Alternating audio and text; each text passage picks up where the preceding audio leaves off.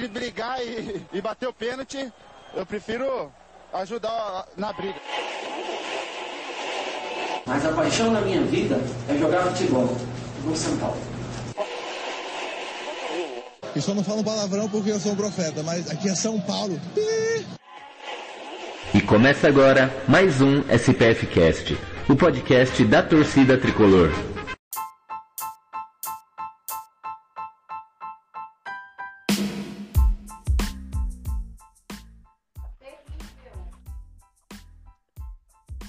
Salve, salve, torcida tricolor! Beto Silva aqui vos fala e está começando mais um SPF Cast, o podcast da torcida tricolor. E estamos aqui todos felizes da vida. Nossa, fazia tempo que eu não conseguia colocar minha cabeça no travesseiro e dormir em paz. Dormi tão em paz que já sonhei com o título da Sul-Americana. Então, tomara que venha, se torne realidade. São Paulino teve um dia de paz. E eu não tô feliz, eu tô feliz e não sou sozinho, né? Tem que ter mais pessoas felizes comigo. Mesmo que as pessoas não gostam de ter felicidade. Eu acho estranho ter felicidade com São Paulo. Por exemplo, boa noite, Leandro. Como que é tá feliz com São Paulo? É um sentimento tanto quanto estranho. Não, não, não digo que eu não gosto de sentir, não, mas é, é, Sabe quando faz tempo que você não sente algo assim? E aí, quando finalmente acontece, você tá buscando algo há tanto tempo e quando finalmente acontece, você não sabe como reagir, como comemorar. Acho que é basicamente isso que, assim que resume o momento do São Paulo para mim. São Paulo revenceu a duas seguidas no Brasileiro depois de, sei lá, de mais de um ano sem vencer duas seguidas no Brasileiro. Isso é uma coisa surreal. Eu só fui saber desse dado ontem. E, enfim, foi uma bela partida contra o Havaí. É uma partida crucial para deixar a gente já ali no, no meio da tabela, quem sabe vislumbrando a parte de cima. E foi o, a, a, partida que a gente precisava antes da final da Sul-Americana. A gente vai falar bastante dela, imagino, nesse programa de hoje. Mas é um sentimento muito bom. Tipo, o time deixou uma boa impressão de que vai lá até Córdoba, aquele fim de mundo, para buscar o título da Sul-Americana. É, e o Leandro adora dar spoiler, né? Ele já virou rei de spoiler daquele programa. Incrível! Mas vamos lá. E vou apresentar ela. Ela que mandou um chupa nas redes sociais para todos. Sim, amigos, para todos que falaram mal de Igor Gomes. Duas vitórias seguidas do São Paulo, com duas assistências de Igor Mito, Mito Gomes. Boa noite, Maria. Fala dele, fala dele agora. Boa noite, Beto, boa noite, Leandro. Tô muito feliz. Nossa, pelo amor de Deus, não lembrava esse sentimento de São Paulo. Duas vitórias seguidas. Tipo assim, pelo amor de Deus, goleado em casa. Foi contra o Havaí, foi contra o Havaí, mas e daí? Foi uma goleada, foi duas vitórias, ninguém vai diminuir nossa felicidade. Muita coisa boa pra gente falar. Finalmente, o um programa com coisas positivas tem coisa negativa também. Tem coisa negativa porque senão não seria São Paulo. Mas é, o ânimo tá lá em cima. Então, bora que tem muita coisa para falar hoje. É isso aí.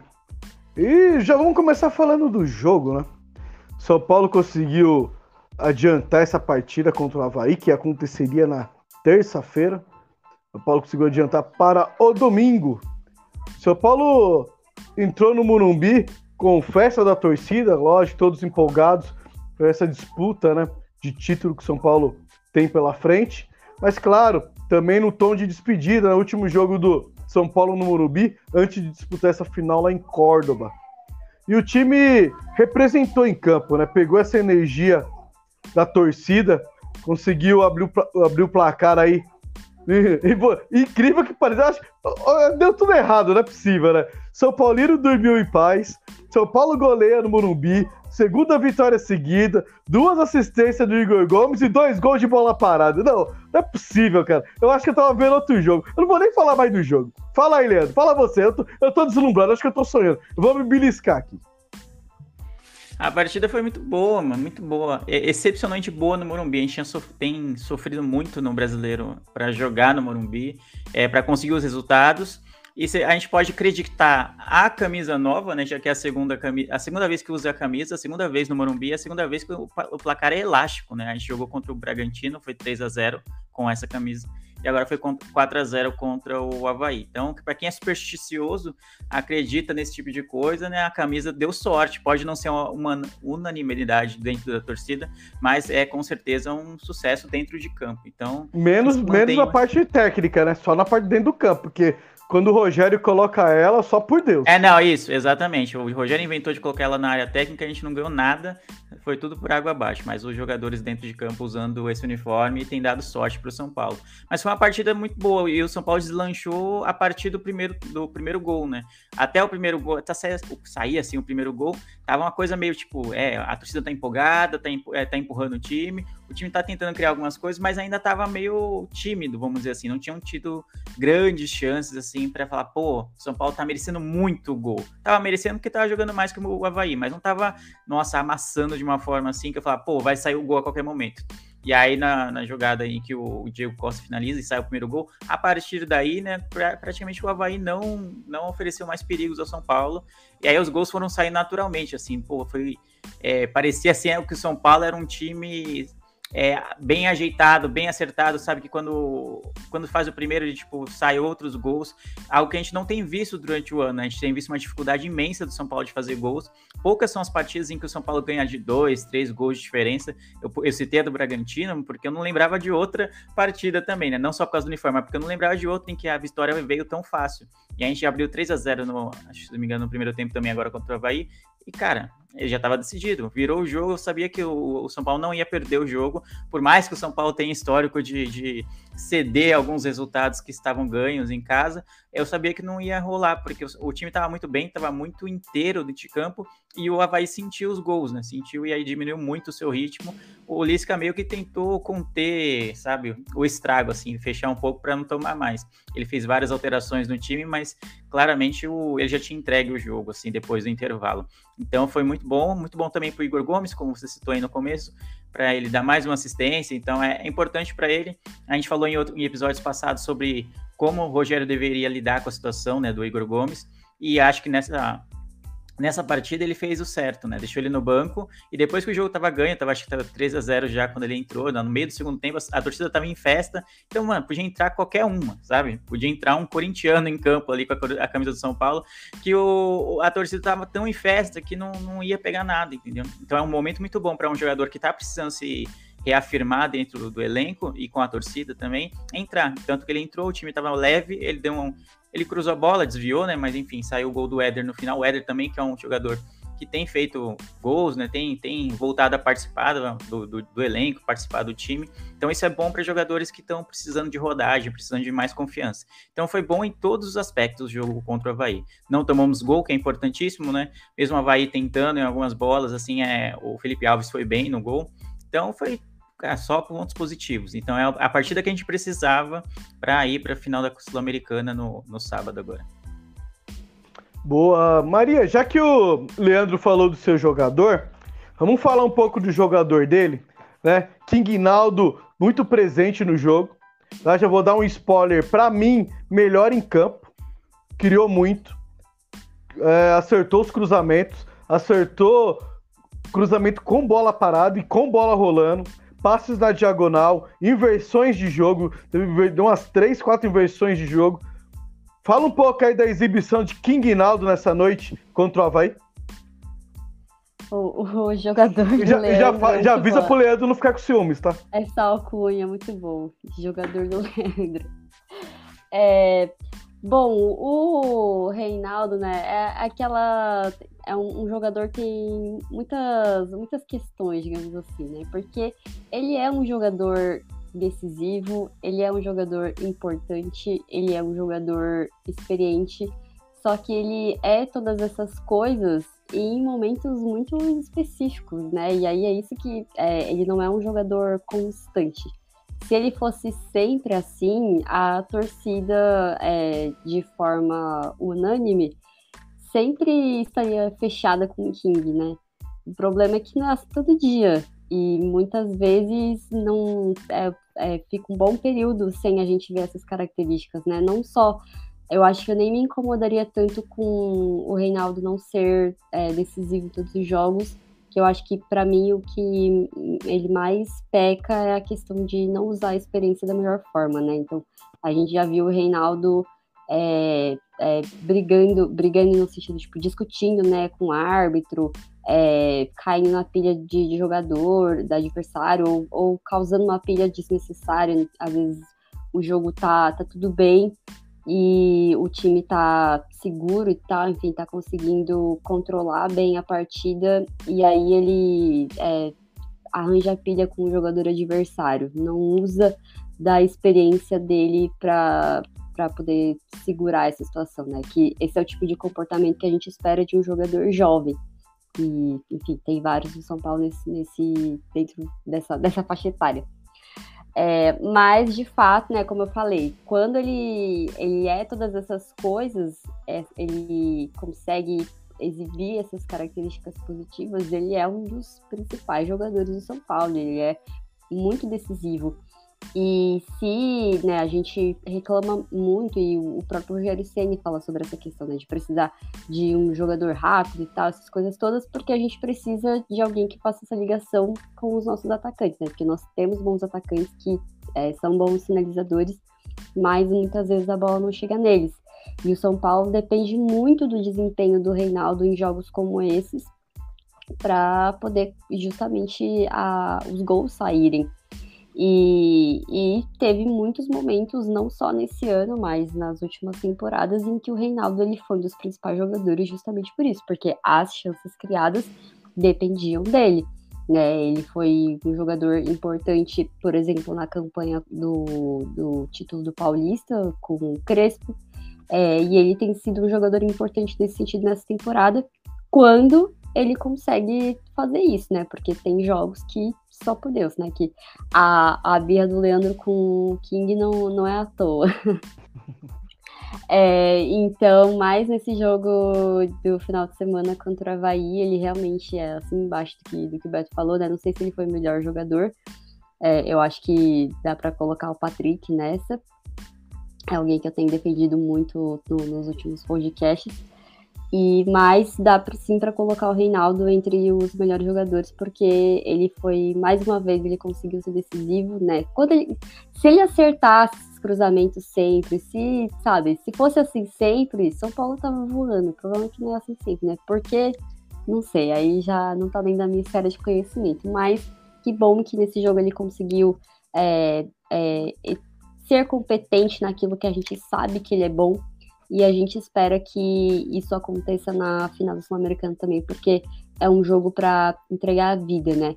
No, no título do Paulista, eu achei uma das coisas mais bonitas que não só eu, né, mas a boa parte da torcida viu, foi o Reinaldo quando ele abraçou o Crespo e aí chorando e falando obrigada por ter marcado é, meu nome nesse time, porque a história de, né, de, de redenção do, do Reinaldo é um negócio de filme, né? A trajetória do, do herói bonitinho, né? De, de como ele chegou ali como um ninguém, foi emprestado e ele volta para São Paulo como um dos principais jogadores e um dos é, destaques desse título. Então, é, seria muito importante que ele também se doasse em campo dessa forma na final, né? A gente torce para que isso aconteça. Vamos, vamos, vamos torcer. Bom, se todos esses jogadores que passaram nos últimos anos, que vem falando que é São Paulino, uma coisa eu posso afirmar, King Hinaldo é. King Hinaldo, ele, ele tem partidas que ele vai do céu ao inferno em poucos jogos, e mesmo assim manter a personalidade, continua trabalhando e continua no clube.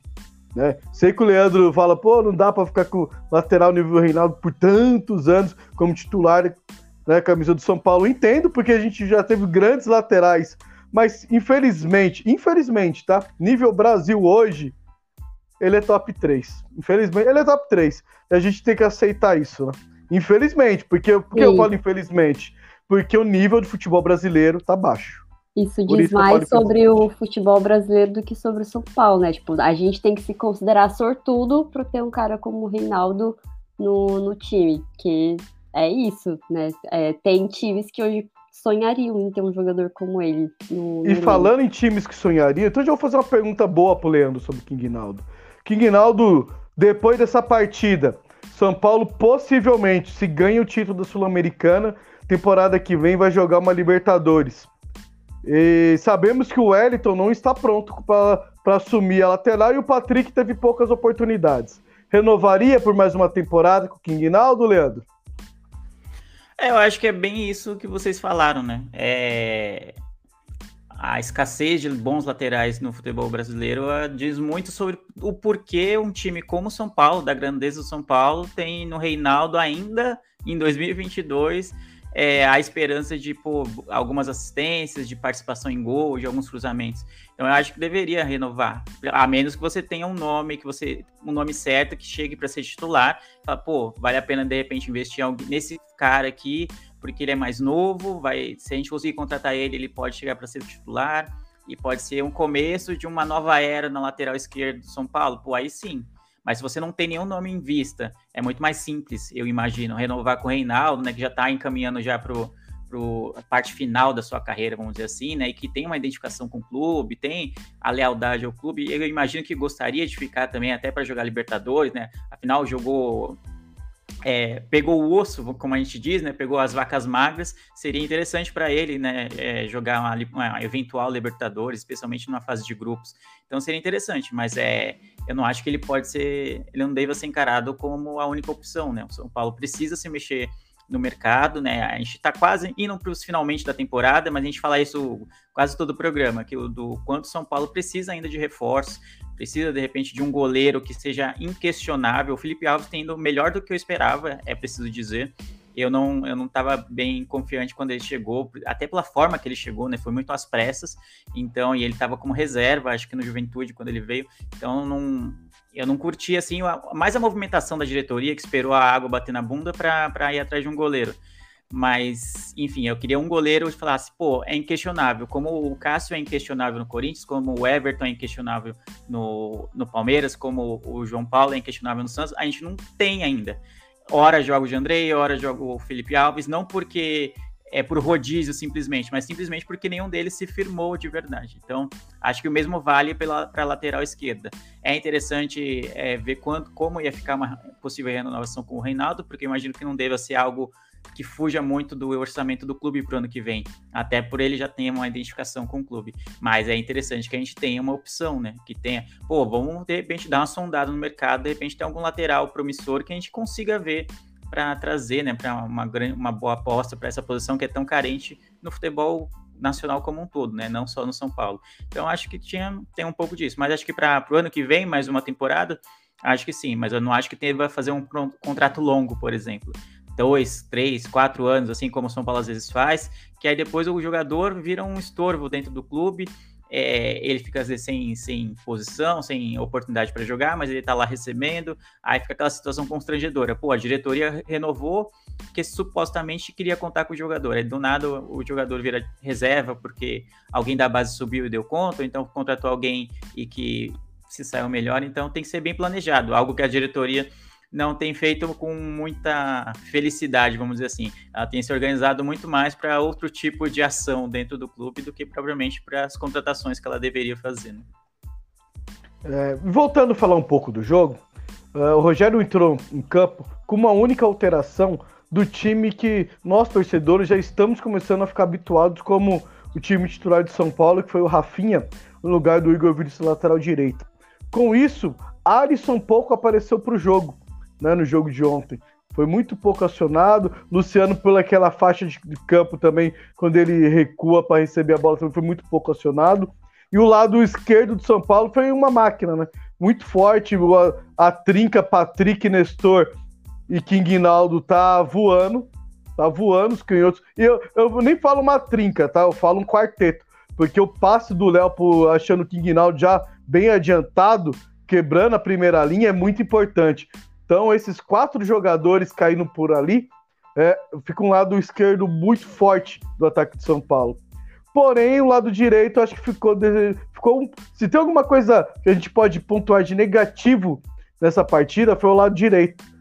Né? Tanto que quando o Rogério faz a mexida no segundo tempo, que entra Igor Gomes e o Éder, ambos caindo pela direita, o São Paulo conseguiu jogar mais por ali e foi por ali que nasceu o quarto gol.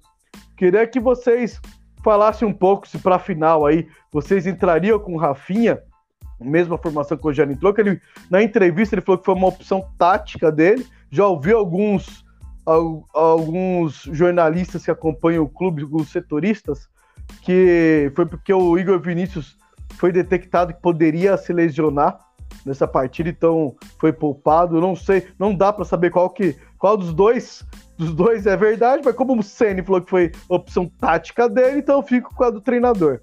Vocês manteriam essa essa formação ou iriam com o Igor Vinícius que ele dá muito mais profundidade, né, do que o Rafinha? Só que também deixa um buraco maior. E aí, Maria? Eu, eu iria com o Igor Vinícius, até porque ele tem sido um dos jogadores mais importantes do, dos últimos jogos, um dos jogadores que é, tem sido mais constantes também.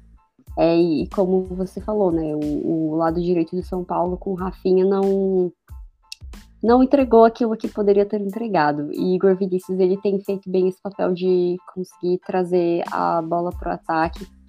É, a gente já, já falou aqui dos números do Igor Vinícius e tal, que é só até dar uma risada, mas é, realmente ele é um, um jogador bem importante.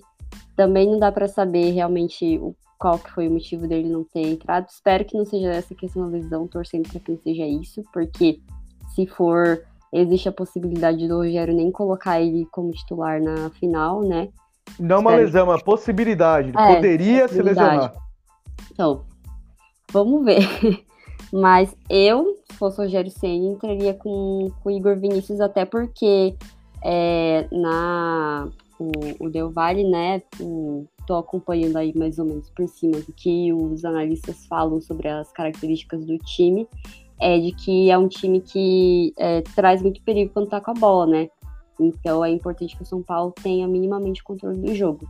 E acho que o Igor Vinícius seria importante para isso, para que é, o São Paulo seja aquilo que a gente é, vê o, o time sendo tendo a sua característica mais perigosa, né? De, de é, pôr pressão, né? Não ficar esperando, estudando, mas já ir para cima logo no começo para poder matar o jogo, entre aspas. Eu iria de Igor Vinícius. Boa. Eu até esqueci de fazer um comentário antes da pergunta. Eu vou refazer agora e vou passar para o Leandro. É, o Independente Del Vale, por pouco que eu que eu dei uma olhada aí, do que a mídia esportiva está colocando de como joga, uh, ele tem dois jogadores muito importantes lá, na verdade três. O centroavante, que saiu machucado na última rodada, que é dúvida para o jogo. Um ponto esquerda de 20 anos, um ponta não, um ala, né? É um ala, é um lateral, um ala. Um ala esquerdo, que é uh, bom até São Paulo, já fica de olho, porque é uma promessa lá, tá? Já tem cinco gols da temporada. Se for bom mesmo, 20 aninhos, já fica de olho. E as maioria das jogadas é pelo lado esquerdo, ou seja, pela defesa pelo lado direito do São Paulo. Acredito que pode até ter sido proposital o, o Ceni ter colocado o Rafinha por conta disso. E o outro jogador é o Sornosa, né? Aquele, sim, amigos, aquele, aquele ex-Corinthians, ex-Fluminense, aquele que chuta-chuta, né? É, sempre foi um jogador perigoso de bolas de longa e média distância, né? Então e é a característica dele lá nesse clube. Ele já tem acho que 13 gols na temporada. Dos 13, se eu não me engano, 8 foram de fora da área, finalizações de fora da área, né? Então é um, mais um sinal que o São Paulo. Aí, Pablo Maia, já tem quem você pegar, irmão. Já gruda no, já gruda no equatoriano, daquela mordidinha no, no tornozelo. Dito isso, Leandro, você mantém a, decisão da Maria, iria com, com o Igor Vinícius, ou manter o Rafinha, seria um pouco cuidado, e dependesse do jogo, você soltava o Igor, o Igor no segundo tempo, dependendo do placar. E aí, se, ou você já ia para cima de uma vez, igual a Maria. Maria já não quer saber, vai para cima e já era. Olha para os caras, finge que é o Flamengo, né? Não pelo resultado, Meu mas Deus. pelo futebol apresentado. E vai para cima. Não, não, fi, não finge que é o Flamengo, não, pelo amor de Deus. não deixa quieto. Não, mas eu iria, como a Maria falou, eu acho que pelo que a gente tem acompanhado da venda de ingressos e da movimentação de torcedores, né, para comprar, para ir para Córdoba e tal, eu até falei que era um fim de mundo, né, exatamente porque é uma, uma cidade muito difícil acesso, assim, né, comparado com Buenos Aires, por exemplo, que é uma outra cidade argentina e a capital. É, não tem muitos voos diretos, não tem. É, vai ter acho que dois outros eventos durante o final de semana que tem o jogo do São Paulo. Tem dois eventos importantes na cidade. Um era um congresso de médicos, o outro eu esqueci agora qual que é o evento. Então, ou seja, a carga de é, hotéis estão tão, hotéis estão muito cheios, é, quase não tem mais voos, vagas nos voos, então, enfim. Mas é o que a gente vê que o, o Independente Del Vale já abriu mão de muitos dos ingressos a que ele teria direito. Então, a tendência é que o São Paulo jogue, não com o estádio cheio, eu acho, mas com, em clima de jogar em casa. Então, acho que o São Paulo tem que jogar como se estivesse jogando em casa. Já que o Independente do Vale tem muito menos torcida que o São Paulo e abriu mão da, de boa parte da sua carga de ingresso, vai jogar longe dos seus domínios lá. Então, provavelmente poucos torcedores vão se aventurar até Córdoba, né? Por torcedores do Independente do Vale. A gente tem que jogar como se jogasse no Morumbi. Tem que fazer daquele estágio lá em Córdoba o que é o Morumbi. Então, eu dei essa volta toda para falar, quando a gente joga em casa, a gente tem que jogar com o que a gente tem de melhor, que a gente tem feito, que tem dado certo. E o Igor Vinícius, nos últimos jogos, nessa temporada, tem dado muito certo. Então eu acho que deveria partir para cima com tudo, exatamente por isso. Óbvio, não, não uma loucura, né? Deixar espaço na zaga, né? Não, não é isso que eu estou propondo. Mas eu acho que você tem que impor o, não impor o resultado, mas impor o seu time, né? É, e aproveitar que a gente vai estar em maioria de torcida lá para jogar como se estivesse jogando em casa, fazer os caras tremerem de medo, para falar, pô, o São Paulo é maior, é maior porque é, mesmo sendo a final num lugar muito ruim de acesso, a torcida está em grande número, o time vai jogar como se estivesse jogando contra um time menor, então a gente tem que jogar assim. Então, eu acho que jogar com o Igor Vinícius é uma amostra também disso, de que tá indo para cima. E o Independente do Vale, que se quiser, que tente dobrar a aposta, né? Tente igualar a aposta, indo para cima também, indo para uma trocação franca. Numa trocação franca, eu acho que o São Paulo leva melhor. Eu acho o São Paulo mais time. Apesar do Independente do Vale ser um time perigoso, ter algumas figuras conhecidas, como o Sornosa, que é um jogador perigoso, não um craque, longe disso, mas é um jogador perigoso, é um jogador que sabe o que faz, que faz com a bola, então é um jogador que deve ser marcado assim com uma atenção especial. Mas eu iria com o Igor, o Igor Vinícius também por isso. É, para a gente ter um poder de ataque nas duas pontas. De repente o Rogério sinta o jogo e veja qual das pontas está lidando melhor né, com, com, com, o jogo, tá? De repente saindo mais jogadas, de repente ao lado esquerdo, de repente ao lado direito, mas ter essa opção de variar os lados, né? De poder inverter jogadas é bom, porque com o Rafinha, o Rafinha é muito mais defensivo hoje, né? Ele não vai mais tanto ao fundo, então ele ajuda pouco. Então o Alisson, nesse último jogo contra o Havaí, que a gente estava comentando, ele ficou um pouco prejudicado porque ele não tinha com quem fazer a dobra ali, né? Então aí, quando toda vez que ele pegava a bola, ele ficava um pouco mais isolado, dependia de aproximação do Luciano, aproximação de alguém do mais da frente, mas a aproximação do lateral dificilmente vai ter, porque o Rafinha é um lateral mais defensivo, até pela, pela idade avançada que ele já tá, né? Ele não pode ficar indo, subindo toda hora, porque senão ele não vai conseguir voltar. Então eu iria com o Igor Vinícius também para pressionar o Del Valle, falar, se vocês quiserem ganhar, vocês vão ter que aguentar a pressão que a gente vai fazer. Então já meio que dá colocar, sabe, um jogo de xadrez, você faz o movimento antes, né? Já começa a fazer o movimento no pré-jogo, vamos dizer assim, já posiciona suas peças de uma forma que saiba que o, o adversário saiba que você está sendo ofensivo. Você não vai lá para segurar empate, para tentar pênaltis, nada disso. Você vai lá para ganhar o jogo. Exatamente, concordo com vocês e digo mais, tá? Para mim, jogo assim, a primeira coisa que você tem que impor pro seu adversário é sua camisa. Time que tem camisa grande não pode querer pensar pequeno, querer pensar como um time que é estreante, que nunca jogou, nunca ganhou uma competição internacional, que vai lá com receio de tomar gol, de jogar. Não, tem que falar, é o São Paulo que tá vindo jogar aqui, amigão se preocupa você em se defender, porque nós vamos para cima. Eu acho que começa por aí. Time grande tem que se impor. Eu falo isso para qualquer um, não só porque é o São Paulo, mas para mim, você pega a última Champions, não tô comparando tecnicamente, tô comparando camisas. O peso que a camisa do Real Madrid tem.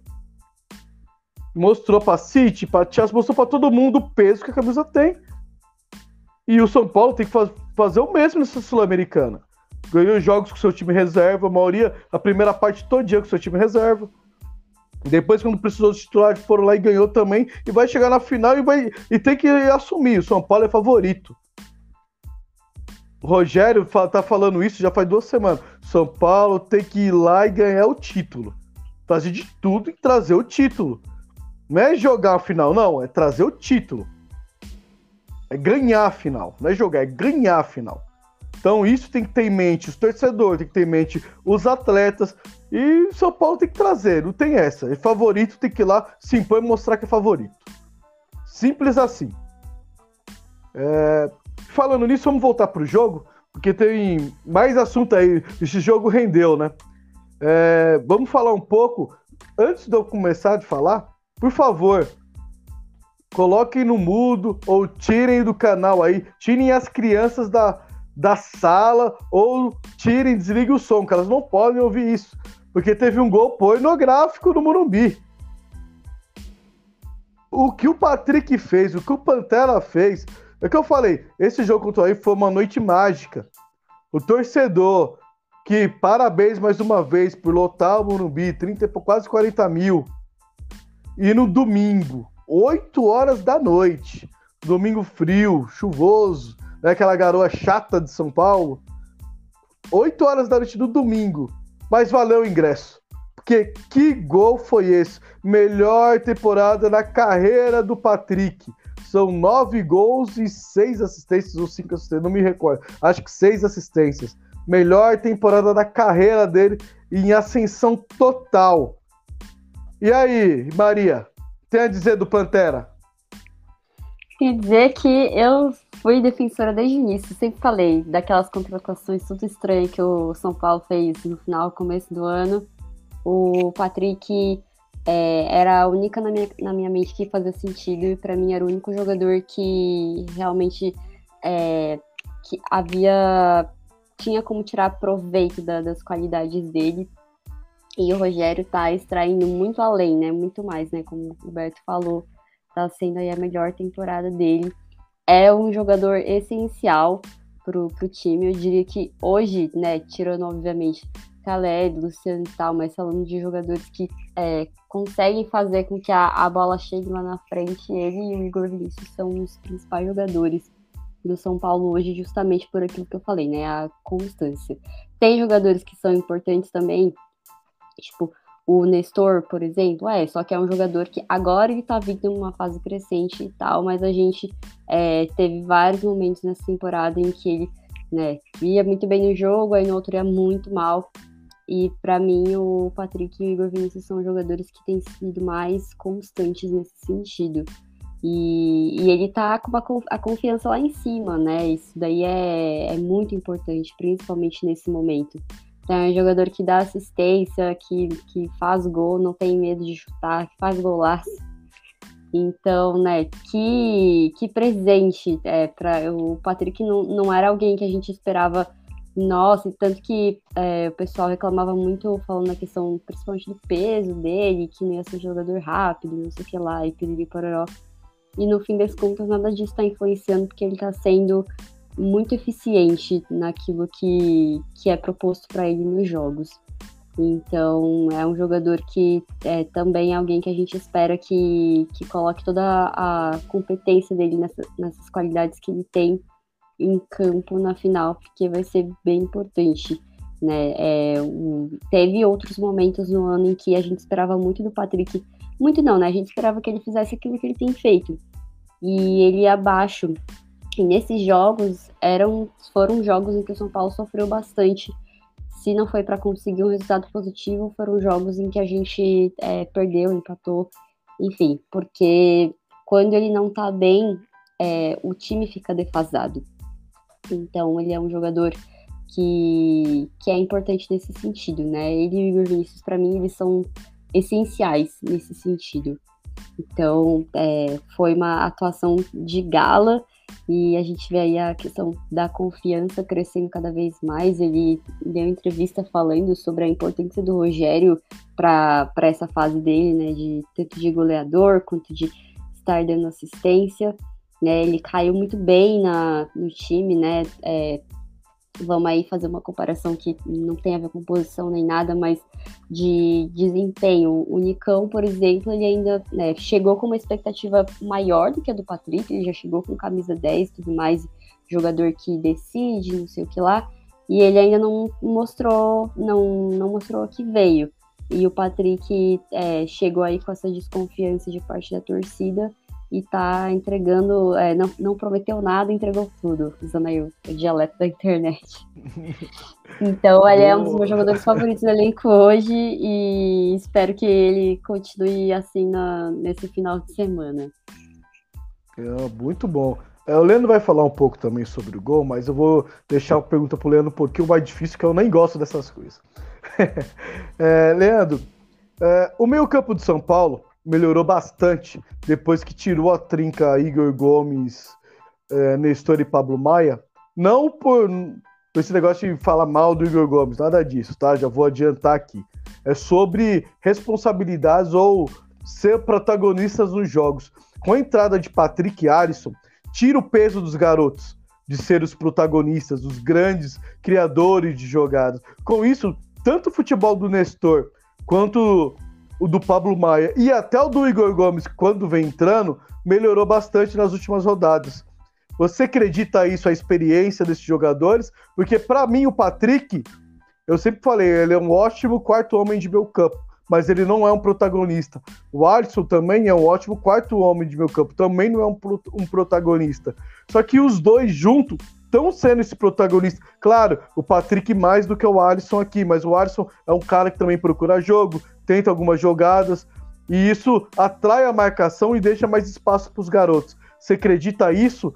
A, a, a, esse momento dos garotos do São Paulo, Nestor, é, líder em assistência, e Pablo Maia, cada jogo mais ele tá aparecendo mais no ataque, tá finalizando mais bolas de fora da área, tá querendo mais jogo. A, a essa, esse fator, né, essa responsabilidade para os jogadores mais experientes?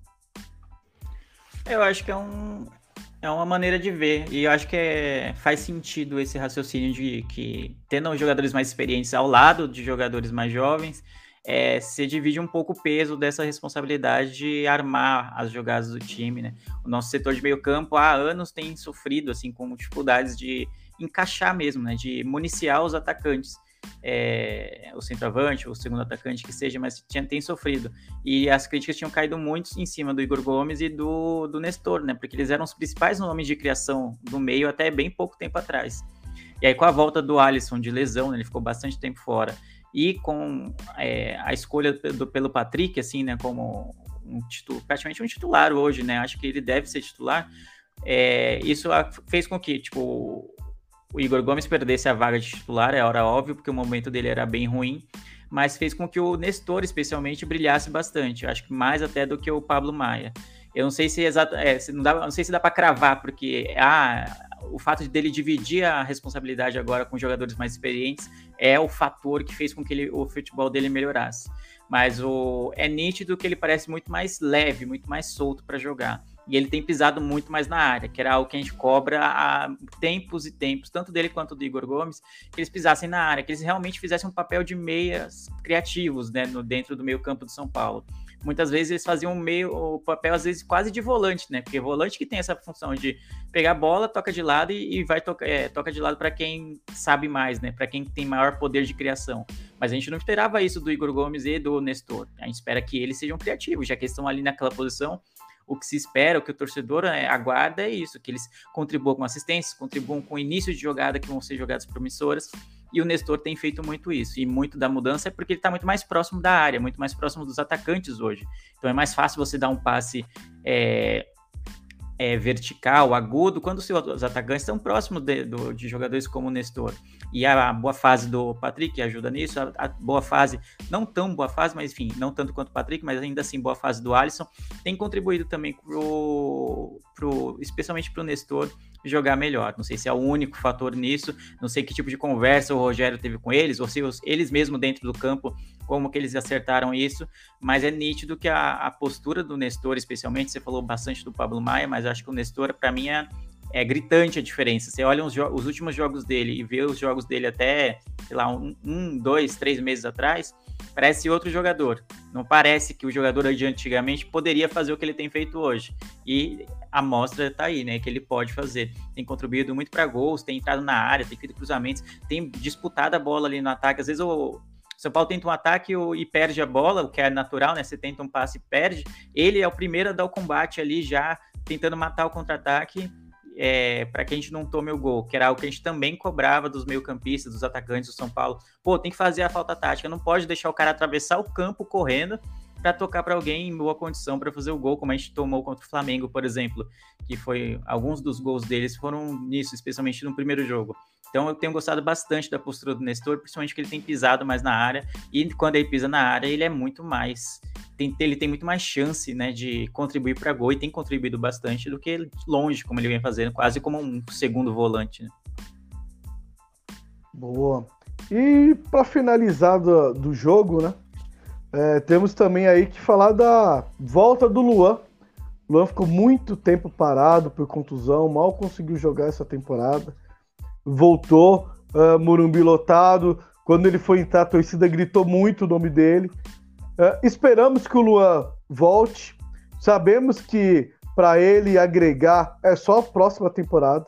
Tomara que utilize esse resto de brasileiro para pegar ritmo. Nas férias, ele não volte mais gordo do que ele já está, porque ele vai ter que correr muito para ele chegar no patamar que os outros jogadores estão hoje, fisicamente. Tecnicamente é um ótimo jogador. É, nessa função de quatro homens no meio campo, para mim, pelo que ele já mostrou, ele seria titular fácil nesse meio campo. Claro que ele vai ter que correr muito, porque o Pablo Maia está crescendo de novo de produção. E o Gabriel Neves, ele recuperou muito bem né, essa temporada. Vamos ver como ele vai voltar de contusão. Sem contar que tem um Colorado aí correndo por fora também, né? Só que eu, eu gosto mais do Colorado um pouco mais adiantado. Mas para mim, é, fica só esse, essa ressalva ao Luan aí, que ele né, coloque a cabeça num lugar, porque vir de contusões seguidas eu sei que é muito difícil, ainda mais para um jogador jovem, um jogador estava sendo sondado por clubes europeus, aí tem essa pausa de praticamente uma temporada inteira, né, ele não, não conseguiu ser aproveitado, e ele vai ter que retomar essa caminhada de bom futebol se quiser sonhar com uma Europa, por exemplo. Vocês têm alguma coisa a acrescentar sobre Luan? Não. É isso Acho aí, que é isso. embaixo. Então vamos lá. Eu já tinha dado um, um spoiler do meu bola cheia. Para mim, King Naldo fez uma partida muito boa entre não só pelas assistências, mas por criação de jogada, por passes na diagonal, por inversões de bola. Para mim, King Naldo foi o bola cheia dessa partida, uma partida muito contundente do ala esquerdo do São Paulo. E para mim o bola murcha, eu acho que ele foi muito pouco acionado, né? Então, e o pouco que tentou ele errou. Então o meu bola murcha vai ficar aí com o Alisson nessa partida. Ai, Maria. É, meu bola cheia, como eu também adiantei, vai pro Patrick. Acho que ele é merecedor e é, bom, né, não tenho mais, mais o que falar além do, dos elogios que eu já apontei aqui. Para mim, é, é, um dos nossos principais jogadores hoje. E minha bola murcha eu vou dar pro Galopo, é, por ele ainda não ter mostrado que ele veio. E quando ele entra, é, eu já meio que marquei na minha cabeça que ele é meio biruta. que é, não, não sinto segurança na, nas coisas que ele faz. Desde que ele, ele é, é, marcou o gol de pênalti justamente na, na Sul-Americana. Tipo, ele errou tudo naquele jogo que ele tinha tentado, e aí chamaram ele para poder marcar, para poder bater o pênalti. Assim, meu Deus, vai errar, a gente vai ser eliminado, pior jeito possível. E ele bateu com aquela frieza, e todo mundo elogiando a frieza dele, eu só conseguia pensar, meu Deus, esse homem é doido, tipo louco Abreu, sabe? É, e ele ainda muito afobado, muito é, errando coisas que, né, ele ainda não, não, parece que ele não sentiu ainda, sabe? Ele entra muito com uma de vou fazer alguma coisa e ele não, não, né, precisa de calma, se respirar. Então, espero que ele consiga se encaixar, né, ainda nessa, nesse restante de, de temporada. Então, meu, minha bola mancha vai para o Galo. É, Galopo é um jogador, para mim, um jogador interessante, um jogador que sempre consegue levar perigo ao gol do adversário, né? Quando tem oportunidade de finalizar, seja, por, seja pelo alto, que ele é um bom cabeceador, tem um bom tempo Sim. de bola. Ele ganha ele muitas tenta. bolas. Isso é ele muito ganha bom. muitas bolas aéreas, já tentou alguns chutes de, de fora da área. Uh, o problema do Galopo é que ele, pelo meu ver, né, ele tá no São Paulo, que é um clube de renome, e ele tá querendo jogar bonito né? Então, a princípio, antes de você jogar bonito, você tem que jogar certo, você tem que começar a acertar. Pra você pegar confiança, ele tenta. Todo jogo ele tenta passe de letra, passe por cavadinha, e ele tá errando todas. Ele tá. Todo jogo ele tenta uma bola da diagonal, que eu, eu, eu entendo o passe que ele quer fazer, e é um passe que, se acerta, vai deixar o atacante na cara do gol. Só que ele não tá conseguindo acertar. Então ele tá tentando primeiro fazer o mais difícil do que fazer o simples, pegar o entrosamento para saber aonde o atacante, o lateral ou meio-campo vai atacar o espaço vazio para ele dar esse passo na diagonal. Né? Então, é, fica essa ressalva para mim assim. É, ele, com o tempo, acredito que na próxima temporada ele vai ser um jogador fundamental para esse time do São Paulo. Eu também acho, eu também acho. Tem que ensinar para ele agora a arte do fazer o arroz com feijão. É, Faz primeira, galopo, que vai dar tudo certo. primeiramente faz o, faz o arroz com feijão, pega o entrosamento, entende onde o- os seus companheiros gostam de receber a bola. A gente até comentou no programa passado, o Patrick, né, parecia que tava brigando com o Ayrton, mas não tava brigando, ele tava falando, Ayrton, em vez de você dar a bola no meu pé, dá lá no vazio. Coisa que o Quignaldo já sabe que ele vai lá e já dá a bola no vazio. Então isso é entrosamento, né? E o entrosamento vem com o tempo. Infelizmente, eu acho que a gente vai ver o Galo errando bastante coisa até o final do Campeonato Brasileiro. E aí, Leandro? Bom, eu vou endossar as notas da, da Maria. Acho que o Galopo, né? Acho que a gente estava tão carente de alguém no meio-campo que não só tocasse de lado, que era a nossa principal crítica aos meio-campistas do São Paulo, que o Galopo ele tenta toda vez uma jogada muito plástica, assim, sempre um passe vertical, sempre um passe ah, mais difícil e ele tem errado bastante. Então, a gente fica naquela, tipo, será que ele não tem capacidade para fazer esse tipo de jogada mesmo, ou ele tá no real, só no, realmente dando um azar, assim, não tem, não tem dado certo, algo que ele conseguia fazer nos outros clubes, é, e era algo normal para ele. Mas, enfim, de repente ele desencanta em algum momento aí e a gente vai ver. Eu acho que ele é um ótimo jogador para estar tá no começo da temporada que vem, especialmente nos jogos do Paulista, que você pega bastante ritmo de jogo, você joga, enfrenta adversários mais fracos, e ali você pode até arriscar alguns passes desse, e começa a dar certo um, dois passes desse, aí é o suficiente para você voltar com a confiança. Mas por enquanto, eu acho que ele também merece bola murcha. Poderia citar o Marcos Guilherme também, que entrou no segundo tempo e outra vez não fez absolutamente Entrou? nada. Sério? É, Eu então. não vi, não. Pois é, mais uma vez é, é difícil, né? Ele é esforçado, mas realmente faz pouco a diferença quando ele entra no, no, no São Paulo. E bola cheia para mim é o Patrick, né? É a melhor contratação que a gente teve no ano. É tudo que a Maria falou também na fala anterior dela, de que a gente esperava pouco dele. Outros jogadores vieram com mais renome, especialmente o Nicão, né? Que é o ídolo do, do, do, do Beto, né? Falar que ia salvar a gente aí contra o Flamengo. E, E vai ter lá. spoiler, hein? Cuidado que Jesus vai, vai dar um spoiler daqui a Não pouco, vai hein? ter spoiler de nada, Beto. Você fica Não, quieto, chega mas quando você deu spoiler, a gente perdeu, a gente foi eliminado do Flamengo. Quando você É, não falou guarda na nada, a gente passou, né? Nem Guarde lembro de quem mais, mas a gente passou no mata-mata. você. É, então, a gente estamos de olho. Mas enfim, tem bola cheia pro Patrick, não só pelo golaço, mas pela diferença que ele faz no, no ataque do São Paulo. Ele tem sido muito feliz na maioria das decisões dele, ele tem sido muito efetivo. E você vê quando o jogador tá em boa fase, né? Que ele chama o jogo, ele não se esconde, ele tenta jogadas de efeito e a maioria das jogadas tem dado certo, como esse chute, né? Ele mata no peito, a bola sobe. É, quando você tá na má fase, mano, você isola essa bola. Você isola muito essa bola. Mesmo que você, Você seja nem um craque. domina, na verdade, né? Que ela É, no exato, chão você domina antes. errado. Isso, sai um contra-ataque do adversário quando você tá numa fase. Domina errado, o contra-ataque sai sai o gol dos caras. Mas como ele tá confiante, ele, pô, ele bateu em cima, era o Caleri, eu acho que tava ali, era o Luciano, esqueci agora. Era o Caleri. Sabe, que teoricamente seria o jogador mais apto pra chutar né, uma bola dessa, né? Já que ele é o centroavante. Mas não, ele matou no peito e vamos, mano. Meteu um voleio e é gol, mano. Golaço. Golaço, um absurdo.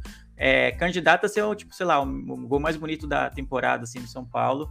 É, a menos que saia alguma coisa muito maravilhosa na- na- na- daqui até o fim da temporada, especialmente no Teve jogo um de de sábado, aí. bicicleta do Caleri no Paulista, né? Teve, teve, teve. É, é verdade. Esse de bicicleta foi bem bonito. Acho que até ganhou o melhor gol do Paulista, algo assim. Eu tava concorrendo entre os melhores, mais bonitos do Paulista. Mas enfim, Patrick é, para mim, hoje é titular absoluto, apesar do Rogério ter relutado bastante em deixar ele de titular, é importante dizer. Agora eu acho que eu não consigo vê-lo tirando o Patrick do time. Ele tem sido muito, muito importante pro ataque do São Paulo. Então, bola cheia para ele. Boa, excelente. Com isso a gente finaliza é, essa parte do São Paulo, né? Contra o Havaí. A gente já falou também bastante né, do, do próximo jogo. Não tem como, né, não falar de São Paulo e Havaí, já pensando né, na final com a, a Sul-Americana. É, então já vamos pular, porque acho que vocês têm alguma coisa a agregar ainda sobre a final do Sul-Americano? A gente abordou bastante, né?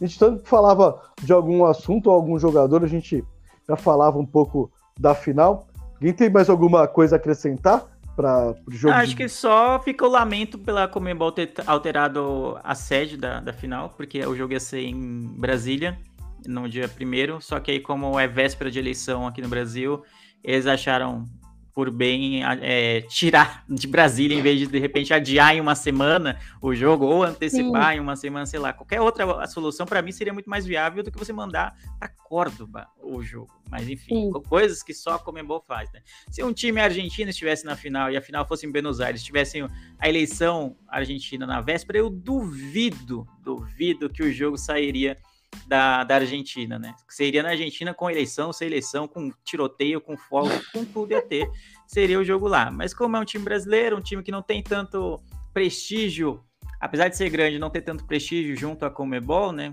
Enfim, né? A gente é, sabe mas time brasileiro como... nenhum tem, né?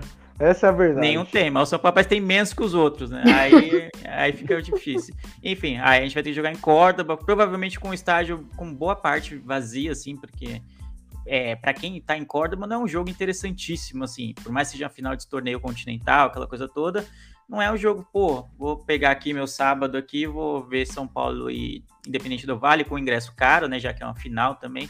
Tem todos esses fatores, então a gente tende a repetir, acho que foi na, na final Atlético e Bragantino do ano passado, que o estádio tava quase vazio, né? Do, da final. Então, esse negócio de final única em, em competições sul-americanas eu acho uma besteira, porque a gente não tem transporte suficiente, não tem via suficiente, nem trem, nem avião, nem nada, nem ônibus que comportem é, o continente, vamos dizer assim, né? O nosso continente não é muito bem interligado. Então vai gerar esse tipo de, de situação constrangedora, mas que a Comebol não tá nem aí, porque financeiramente para ela ainda deve ser viável. Né?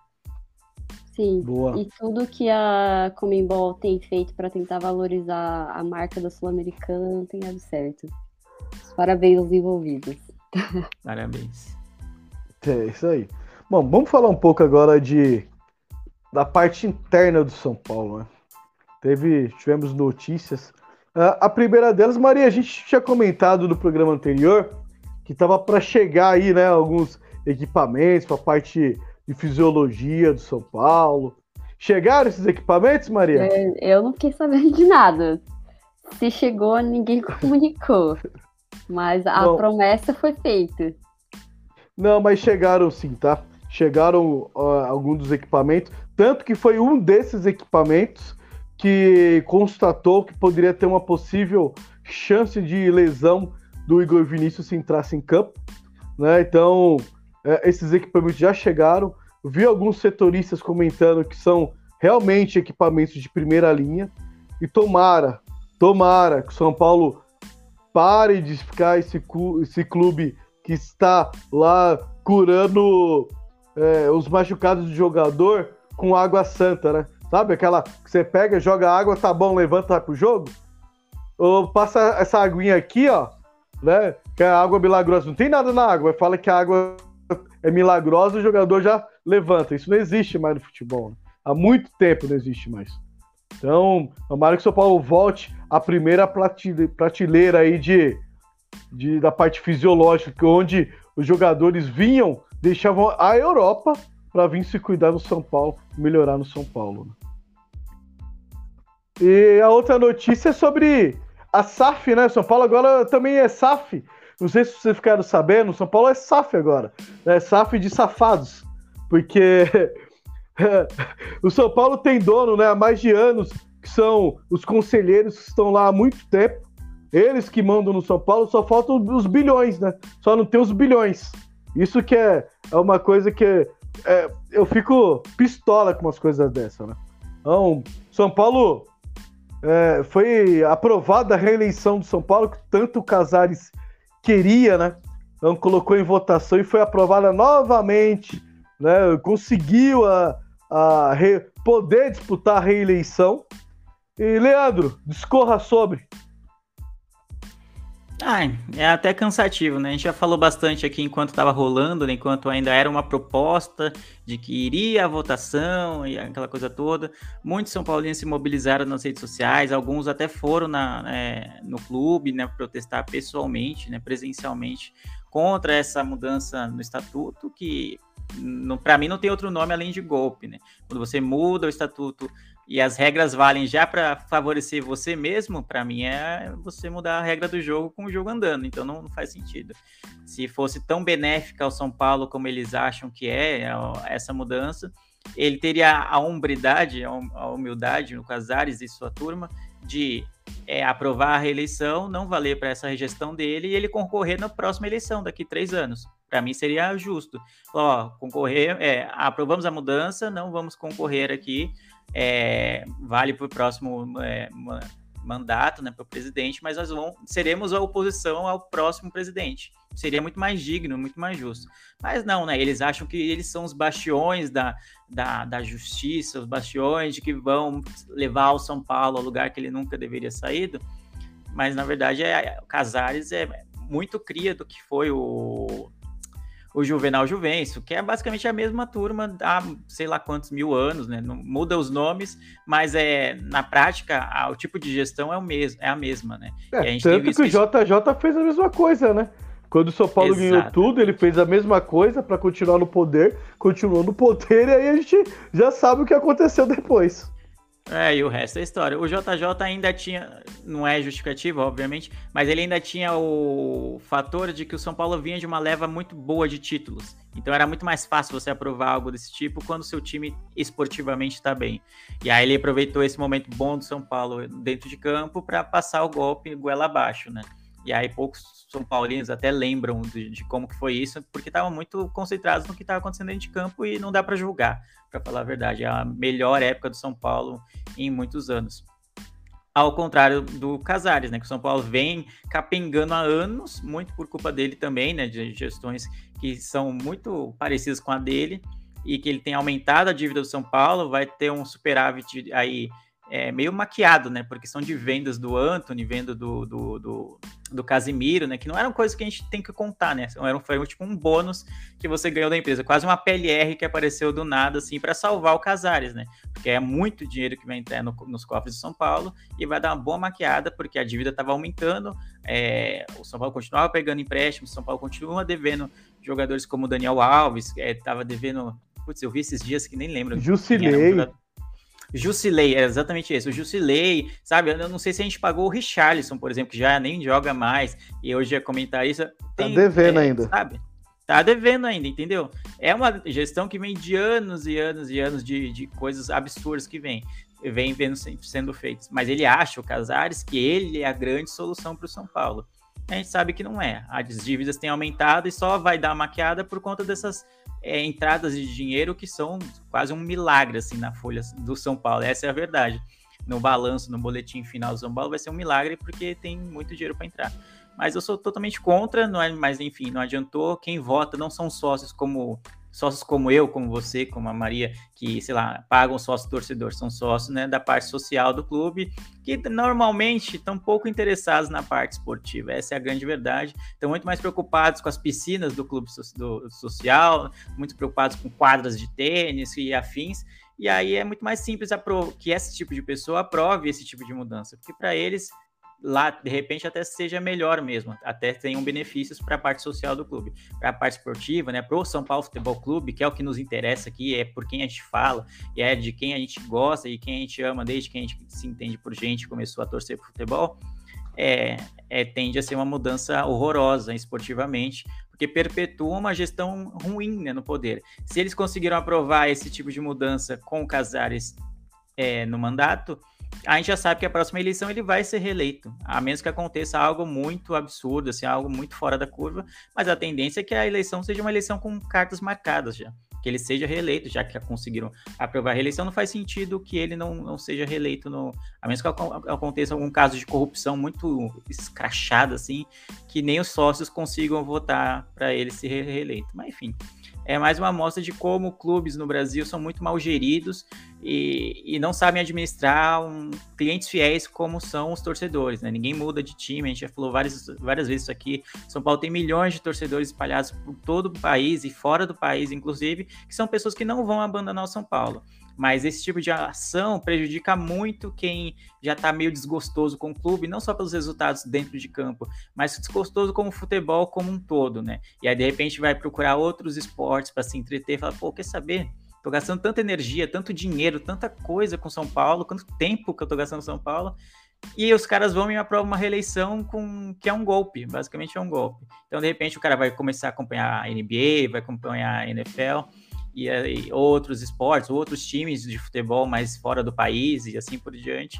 E a longo, médio, longo prazo, a tendência é que os torcedores diminuam, né? É que as novas gerações não tenham os pais ali falando, ô, oh, mano, você tem que torcer pro São Paulo, porque o São Paulo é isso, o São Paulo é aquilo. Não, porque quando você olha para a administração de São Paulo, São Paulo é uma vergonha. A administração de São Paulo é uma vergonha. Basicamente é isso. Então tem muitos torcedores que, em vez de incentivar os seus filhos a serem São Paulinos, é óbvio que a gente vai continuar incentivando as pessoas que estão ao nosso redor, crianças que estão ao nosso redor, adolescentes, porque, enfim, a gente ama o clube, não tem jeito. Mas a tendência, né, a curva, assim, né, de pesquisa é que isso diminua, né, que esse impacto do, do de pai para filho seja diminuído, porque cada vez mais as gerações estão se afastando do, do, futebol como um todo, especialmente do futebol brasileiro, e ações como essa, que foi aprovada aí no, no, último final de semana pelo São Paulo, é um fator assim bizarro, né? Que faz, pô, por que, que eu vou torcer para um clube sendo que, sabe, as coisas não vão mudar? O São Paulo não vai chegar virar, não vai virar um Flamengo no sentido de organização, não vai virar um Palmeiras no sentido de organização, de, de contratações bombásticas. Sabe, para que, que eu vou investir tanto meu tempo? Eu nem, eu nem falo. Ter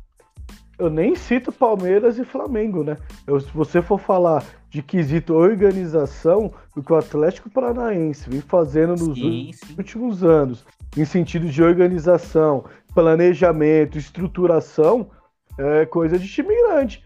E a gente tá vendo. E, e o mais engraçado que você falou, Leandro, é isso aí, ó. A gente tá num ano que a torcida tá muito mais com o time, tá batendo recordes aí de média de de público, levando o time realmente nas costas. E esse torcedor que está batendo o seu próprio recorde de presença para empurrar o time, para ajudar o time, é deparado com um golpe. Isso, isso, nada mais é que um golpe. Então, tipo assim, eu, eu aprendi quando eu era criança que você ser torcer para São Paulo, você não é ser um torcedor, você é abraçar o legado São Paulo, né? Aquilo que igual eu, eu você vê a história do São Paulo, você vê que os torcedores resgataram o time que tinha desistido depois de quatro anos e trouxe o time de volta. Os torcedores fizeram isso. Então é um legado. E você vê esse legado sendo jogado no lixo, sendo maquiado, sendo colocado de para debaixo do tapete e empurrado outras coisas. Né? Então é, fica aí o meu. Eu não tenho nem palavras para falar o, o bobeto, o sentimento que eu tenho quando eu vi esse negócio da reeleição ser aprovado. Tenho nem palavras. Vai, Maria. Ou se não, pode continuar, Leandro. Eu tô pistola ainda. Não, pode ir que eu tô puto, que é basicamente isso, né? É, a, to a, torcida tá dando um show, apesar do Casares, apesar da diretoria, apesar de todas as coisas erradas que tem dentro do São Paulo, a torcida tem dado show. Mas pode chegar um momento em que a torcida, tipo, de uma maneira geral, se, pô, caia na real, né? Se é verdade, porque o que a gente faz pelo São Paulo que a torcida no geral faz para o São Paulo é uma loucura. Porque a gente é, acredita numa instituição que é muito mal gerida, a gente acredita porque a gente ama o clube, por toda a história, por todos os títulos, por tudo que a gente já passou, de que ele, as felicidades, as alegrias que ele já nos trouxe. Mas se a gente olha hoje, assim, é, sabe, é desanimador o, o, o prognóstico, assim, para o São Paulo, para os próximos 5, 10 anos. Vai viver de uma venda de Anthony, todo, todo ano vai ter que precisar ter um Anthony para ser vendido. Não vai ser todo ano que vai ter um Anthony aleatoriamente sendo vendido por um valor recorde assim do, do, do Ajax para o United, entendeu? E aí para você usar esse número para maquiar os seus, seus erros de gestão. Mas, enfim, é, é isso. Vem de anos e anos, só que antes é, era maquiado porque o time ia bem esportivamente. E, e se o São Paulo ganhar a Sul-Americana, vai ser uma ótima maneira de maquiar de novo, né, esportivamente, o, o ano horroroso né, de, de, maneira é, financeira do clube, né? De contratações caras, de dívidas, de parcelamento de dívida com ex-jogadores do clube e assim por diante. Mas, enfim, é, é chovendo molhado aqui, porque a gente já fala, cantou essa bola há meses aqui e mesmo assim aconteceu, né? E aí, Maria? O que eu queria acrescentar, além de concordar com tudo que vocês falaram, e também fico. Eu nem. Tipo, eu já, eu já fiquei tão irritada com essas coisas que já sinto que já tô anestesiada. É, mas duas coisas que eu queria acrescentar é que, além de todas as coisas que a torcida ainda passa pelo clube por amor a ele, o presidente ainda tem Sim, eu não tenho, eu não tenho nem uma, uma palavra para poder nomear isso. Vou, vou usar a palavra pachorra aqui. De processar dois torcedores, justamente por acusarem ele de estar sendo. é, estar cometendo um golpe. Assim, é, é um negócio tão absurdo que você não consegue é, é, nomear, enfim, dar um adjetivo para isso. O presidente de um clube processar duas pessoas que são pessoas que amam aquilo que o clube não existiria sem a torcida, como vocês bem disseram, e processar porque estão acusando ele de estar fazendo uma coisa que ele realmente está fazendo, porque, né, como eu já falei aqui nos outros programas, ele que diz respeitar tanto a democracia que oito meses depois de ter sido rejeitada a proposta dele, ele vai lá e dá um jeito de fazer a proposta passar. Daí faz ali o seu jeito para poder diminuir o número de mudanças que ele queria fazer no estatuto. E assim, é, para que, que serve o estatuto de futebol de, de clubes no Brasil, sabe? Porque no nosso rival, no Corinthians, também está acontecendo uma coisa muito parecida. Que lá no estatuto deles também não tem permissão de reeleição e o presidente também está querendo fazer a mesma coisa que o Casares está fazendo. Então, sabe, para que que serve? Qual é a proteção que esse estatuto traz? É um estatuto que só serve para poder é, dar problema quando a gente tenta ganhar lucro usando camisa 3, sabe? É um estatuto que só é, barra coisas que vão beneficiar o avanço do, do clube, que vão beneficiar o acesso da torcida ao estádio e, e tudo mais, a modernização daquilo que precisa ser modernizado. Sabe, para que, que esse estatuto serve? Para a quem ele está servindo? Ele está servindo ao São Paulo? Ele está servindo ao maior patrimônio de um clube que são seus torcedores? Ou ele está servindo só a quem acredita que é o verdadeiro dono do clube? Sabe, para que, que esse estatuto está servindo? Se qualquer coisa é, ali é só dar uma mexidinha que, que consegue ser alterado. E eu queria também é, reiterar uma coisa que eu ouvi um comentário de um, um dos comentaristas da ESPN falando no linha de passe, acho que foi ontem mesmo, é, depois do, do jogo contra o Havaí, que a gente tem um exemplo muito próximo na história do, do Brasil, que é o caso do Cruzeiro, que era um clube que né, ganhou tudo que era possível em um determinado momento, e só que isso não se refletia nem um pouco é, em como o clube estava sendo administrado. Óbvio que, pelo menos do que é, a gente sabe, não tá uma bagunça como tá a situação lá, né? porque o Cruzeiro ali foi uma questão né, de ir para a justiça, porque é, realmente foi comprovado que estava havendo corrupção do, das piores formas possíveis, né, de usar cartão corporativo para, enfim, pagar coisas que eu nem vou, nem vou citar aqui é, em respeito aos nossos ouvintes. Mas é, foi um negócio muito absurdo que aconteceu lá enquanto o clube estava é, ganhando tudo, com um baita elenco para aquele momento, jogadores caros, é, com salários altos, e, e, e, e aparentemente estava tudo bem. E aí o Casares vem e diz que é, isso daí, os sócios, né, que como o Leandro bem disse, não são nem né, nós sócios torcedores do, do clube de futebol, são sócios do clube social que muitas vezes não estão nem sabendo o que está acontecendo na parte de, de futebol do São Paulo.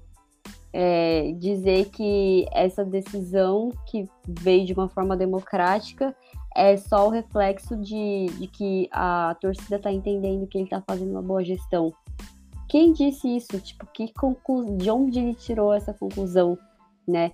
Assim, é um, uma pessoa que fez um monte de promessas, né? Eu sempre trago aqui é, a principal bandeira da campanha do, do Casares quando ele foi eleito era a transparência.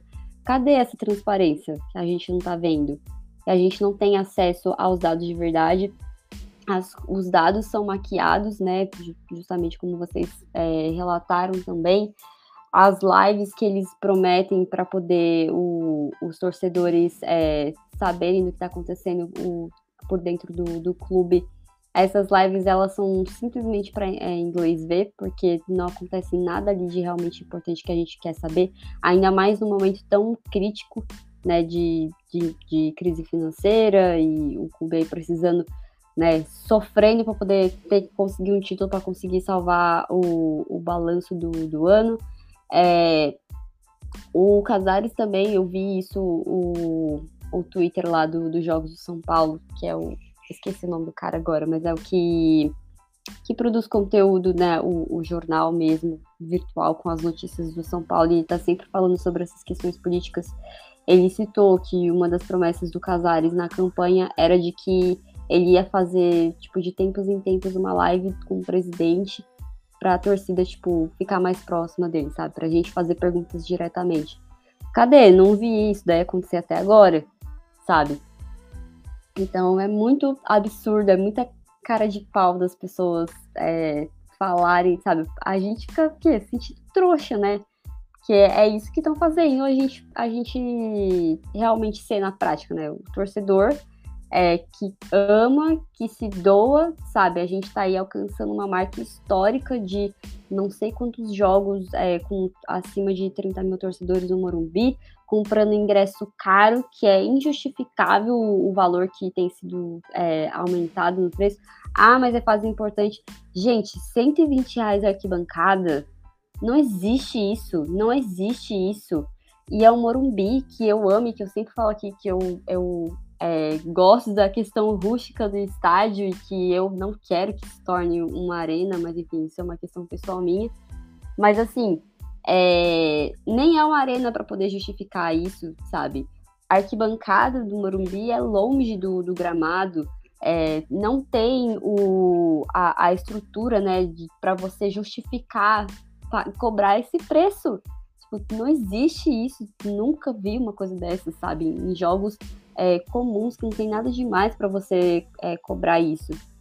Então, sabe, é a diretoria aí fazendo o, o, o torcedor de trouxa, né? Assim, a gente aqui se doando, fazendo de tudo para não abandonar o time numa fase em que é, ele precisa e a diretoria tá é, usando o bom português, cagando e andando pro torcedor, sabe? É muito absurdo, muito absurdo. Então, é, falei tudo que eu precisava falar. E é isso, né? O que a gente, o que a gente pode fazer agora é continuar acompanhando e protestando com o que a gente, as armas que a gente tem, né? Sabe? Então, no ano passado, os torcedores conseguiram protestar e as coisas deram certo. A gente conseguiu, pelo menos, é, mostrar que a gente existe, sabe? Eu acho que isso é muito importante. Eles terem noção de que a gente não. A gente tá ciente do que tá acontecendo. Que lá atrás, há 10 anos, quando é, aconteceu exatamente a mesma coisa com, com o JJ, a torcida não estava ciente, porque, enfim, né? É, era uma fase de bem-estar social, de, enfim, ninguém estava muito preocupado com isso, porque estava tudo bem dentro de campo. E as coisas estão relativamente ok dentro de campo, mas o torcedor tá ligado. Então, acho que fica esse aviso aí para a diretoria de que não dá para ficar passando a, a boiada assim, simplesmente, e ninguém vai perceber. É isso. É, é amigos. Pra você ver como torcedor São Paulino não tem um dia de paz. Se a Maria que estava anestesiada falou tudo isso, imagina nós que não estamos. pra você sentir, pra você sentir o que, que é ser torcedor de São Paulo. É difícil. Quando você pensa que você tá de boa, você solta tudo isso. É complicado. Mas vamos, vamos deixar isso pra lá. A gente já falou bastante, já sabe que pelo menos até 2026, né? Que é mais é 23 mais 3 anos, vai ser isso daí. Né? A tendência é uma só e todo mundo já sabe. Então, deixa pra lá e vamos, vamos focar na final. Vamos focar na final, porque o torcedor do São Paulino merece esse título por tudo que tem feito nos últimos anos, né? É, mereceu o Paulista da temporada passada e merece essa Sul-Americana, que é, é a divisão de águas. São Paulo ganhar, se ganhar essa. Se ganhar, não, vai ganhar essa Sul-Americana e vai tirar essa maldita maldição do Tigres. Que nós não aguentamos mais. E vai jogar os dois tempos dessa vez. Pelo amor de Deus, saia maldição. Sai. Você que é supersticioso, prepare o seu sal, seu trevio, o pé do coelho. Mas não precisa de pegar o pé do coelho e cortar, não. Pode ficar com os quatro pés do coelho segurando mesmo. Deixa no coelho, pra ver se dá mais sorte ainda. E é isso. É, Leandro, considerações finais. Pô, muito bom estar aqui de volta. Não estive na semana passada, então é sempre um prazer estar Chinelinho. aqui. Jamais, jamais, jamais. Tem uma se pegar aí a média de episódios aí do ano, aí eu tô em alta, hein? Eu tô na liderança, eu acho, do, de participações, ao contrário de certos participantes aí que nem estão aqui hoje, inclusive. Né? Fica aí no ar. Mas enfim, é sempre bom falar de São Paulo. Esperamos estar aqui na semana que vem, né? Na, na, na próxima segunda, se Deus quiser, e as superstições e tudo mais que você acredita é, deixarem o São Paulo já para, enfim, comemorar um título, o título da Sul-Americana. É, putz, mas nem, nem sei o que, não tem nem roupa, né? Para chegar aqui segunda-feira que vem é, para comemorar um título, essa é a verdade. Então, pô, sei lá, sabe? ainda vão ter que tô, é, caçar algum lugar para assistir o jogo, né? Porque graças à gloriosa Comebol TV, só ninguém assinou esse canal, fala a verdade, ninguém assinou essa bosta desse canal, porque era um valor muito alto para poucos jogos que seriam exibidos, né, que valiam a pena de ser visto, né? A Sul-Americana só vale a pena mesmo no mata-mata, assim, né? E, pô, não, não dá, era um valor muito alto. Ainda bem que ano que vem não, não vai ser nela que vai ser transmitida a Sul-Americana, mas esperamos, na verdade, estar na Libertadores, nem precisar acessar esse tipo de canal. Mas, enfim, vão ter que caçar algum lugar, algum bar, alguma coisa, alguém que tenha assinado esse bendito canal para não correr risco do link cair no meio da final, que seria meio, meio triste isso, né? Então é isso. Tomara que estejamos aqui felizes na segunda-feira que vem, né? Quem sabe o Gil para de ser chinelinha, aparece aí com o título. Quem, se o título não fizer o, o Gil aparecer na live, nada mais vai fazer, essa é a verdade. Então, é isso, né? Considerações finais para mim é essa. Então, boa noite a todos. Obrigado para quem estava na live, quem está ouvindo como podcast. Também me acompanha no Miopia, tem todo, toda semana tem episódio novo sobre séries e filmes. Então, siga a gente nas redes sociais, arroba podcast Miopia. Acho que é só. É isso. Tomara, vamos São Paulo e que estejamos aqui para comemorar um título semana que vem. Boa. Maria, considerações finais. Muito bom estar aqui, gente, né? Muito bom esse clima de alegria, apesar da, das tristezas relacionadas ao ambiente interno de São Paulo. E essa é a nossa torcida, né? Para que semana que vem a gente esteja aqui falando de coisa boa.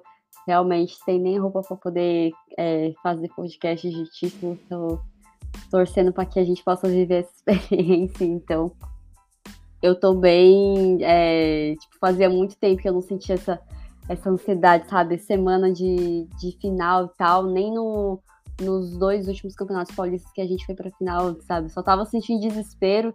E agora eu tô tranquila, não tô tranquila, mas sabe, tô sentindo aquela coisa de tipo, caramba, mano, a gente lutou muito pra poder chegar aqui.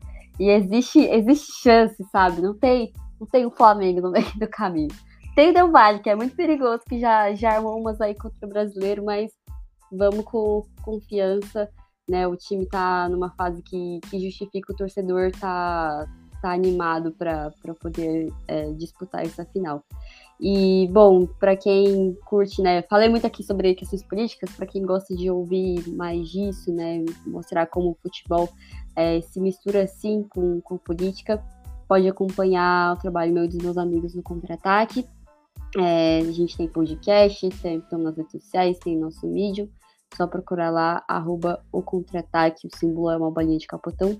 E para quem quiser me ouvir falando bobajadas no Twitter também, estou lá, arroba Mary Spider. E é isso aí, semana que vem.